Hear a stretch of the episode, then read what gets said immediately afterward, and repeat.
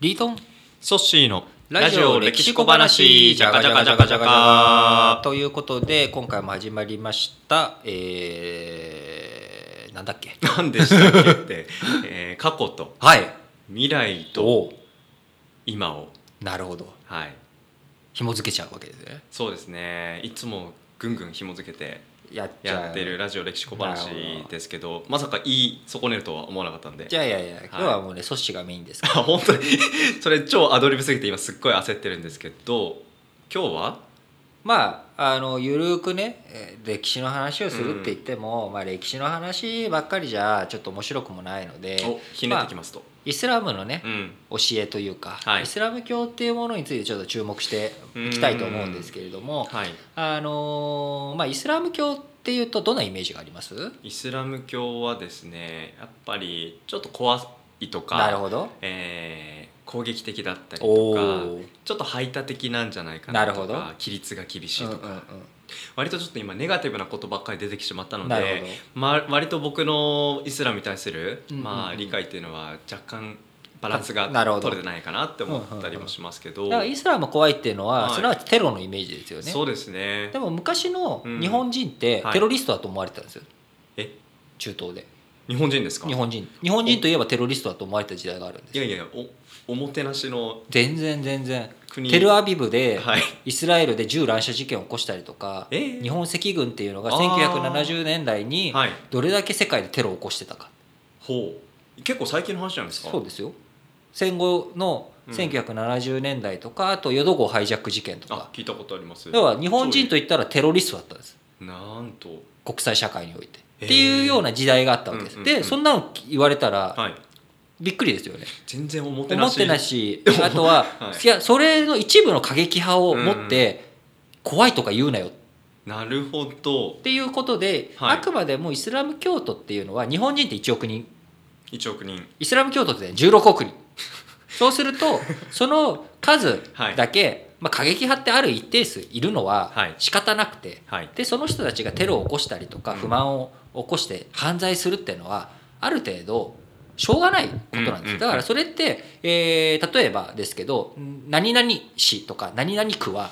治安が悪いとかうんあのだからそこの住人たちはみんな怖いとかはあ住んでる人たちは良くないとかっていうふうに言うのと全く一緒なんですねなるほどだからそういうのはまさ偏見なので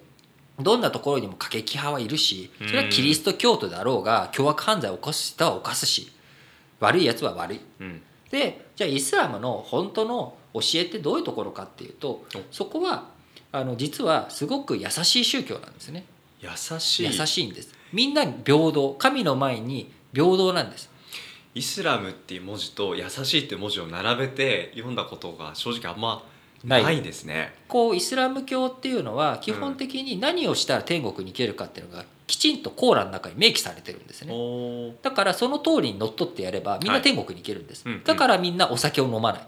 あ飲んじゃいけないって書いてあるとかのは断食をするっていうのもそのルールを守ると天国に行けるからなんだよっていうふうに優しく教えてくれてるんですあそれも優しく教えてくれ要るは「How to」がちゃんと書いてあるからそっかところが日本人はどうやったら天国に行けるか幸せになれるかって分かんないんですよね、そうですねおもてなしって言うけれども、うん何をしたらおもてなしかってマニュアルがないんですよ確かに10人いたら10人10通りのおもてなしがで特にはいマニュアル通りの対応されると嫌なんですね、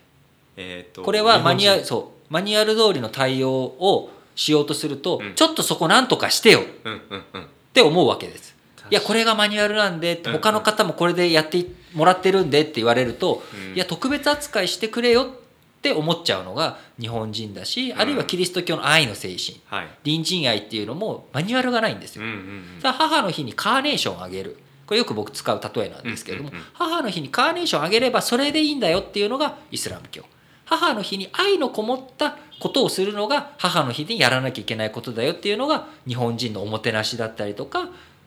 キリスト教の隣人愛、うん愛の精神なんですねだからそこにちゃんと愛気持ちがこもってればカーネーションでもいいんだけれどもただ単に気持ちも何も入れずにカーネーションを渡してるだけでお母さん喜ぶと思うんじゃないぞというのが我々の考え考方なんでえ方なので考え方が違うけれども基本的にイスラム教というのはすごく分かりやすくて、うんその通りにのっとってやればいいっていう宗教なんですね。迷わないですよね10人そういなんたですら10人10通りもないですしないしやること決まってるやからること決まってるから分かりやすいわかりやすいそういう意味で言うと確かに優しそういのかそうなんですなでるほかどつ商人とか遊牧民といった人たちのはい心を掴んだように、うんここ個人と神様の間にこう教会とか余計なものが一切ないあーだから「個」が強い個人と神様の間に余計な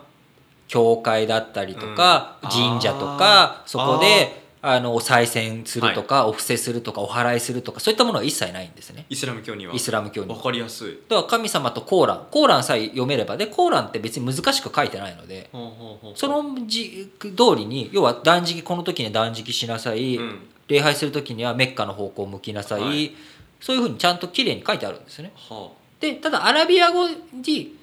を学ばなきゃいけないとかっていうハードルはあるんですけどアラビア語で全部を理解する必要はなくて重要な箇所だけ理解しておけば礼拝もできるしそういったところで非常にこう分かりやすいだから世界で一番人口が多いんですねあ世界で一番人口が多い宗そっか16億人16億キ人リスト教が10 21億人なんですがががカトリックとかプロテスタントとか中で結構大きく考え方が違あうー要はプロテスタントってローマ法とかを認めないので、うんうん考え方が大きく違うんですね。そっかだからそこが、えー分裂しちゃってるので総体で見ると21億人いるんだけれども個別に見ていくとカトリック一番多いカトリックでも10億人とか11億人へえそうかじゃあ一番マジョリティがイスラム教なわけですねそうなんです13億人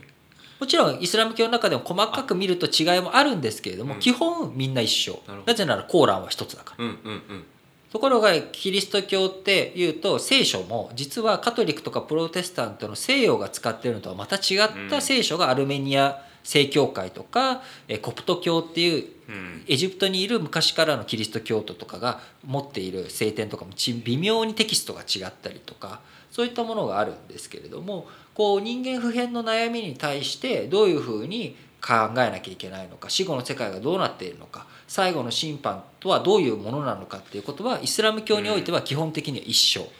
へえでそれを誰が現世でリードしていくんだっていうことでちょっと違いがシーア派とかジュニーマーム派とかシシスンニ派とかいろいろとあるんですけれども、うん基本イスラム教というくくりではみんな一緒へえだから原理主義とか過激派っていう言葉っていうのは実はすごく語弊があるんですけれども、うん原理主義で言ったらみんな原理主義で要は原理原則を守りましょうっていうのはそんなに逸脱することはなくて、うんただそれを過激に他人にまで押し付けてテロまでやっていいんだっていう人たちっていうのはごく少数ごく少数なるほどいやなんかそういう意味で言うと子と神の間がすごく距離が近いっていう意味で言うと、うんそういう意味でもなんか優しいというか優いしいというか現代的でもあるし、近代的でもあるんですね。ああなるほだかどらそこに余計な権威とかっていうのもないし、あとは神様っていうところに一体何をどう置くんだっていうところ、うんそこには違和感が感じるとかあのそういうのはあるとは思うんですけれども、考え方の根本にあるのはその個人がどういうふうに生活していくんだっはいていうことを教えてくれてる宗教だし、うん個人が、えー生活するために必要なのは既得権益とか組織とかそういった、えー何か中抜きをするようなシステムではなくて、個人と神様が直接結び合える結びつき合える社会、えー性質を持った宗教それがイスラム教なんですね、うんうんうんだからキリスト教みたいに分かりづらくもないし、うんえー非常にシンプルうんだしその論理構造っていうのははっきりしている。うんうんうんだからこうある意味優しいっていうのを理解するのも実は優しいのでこうイスラム教の教えに触れたりとかアラビア語をやってるような人たち日本人の中でも結構イスラム教徒に回収してる人たちが多いんですね。えーというのもやっぱりそのイスラムの教えに触れた時の合理性の魅力にこう見られてる人たちが多いとはあいうこはとあはあかなと。なるほどなんか今の話聞いて普段日頃無意識のうちに僕の、ね、イスラムに対する意識がどれだけ偏っていたかというところがすごいあのはバレてしまったというか、うん、ちょっとそんなバランスがちょっとまたね持てるといいかなと思いましたはいありがとうございますラジオ歴史小話お相手はリートンとソッシーでした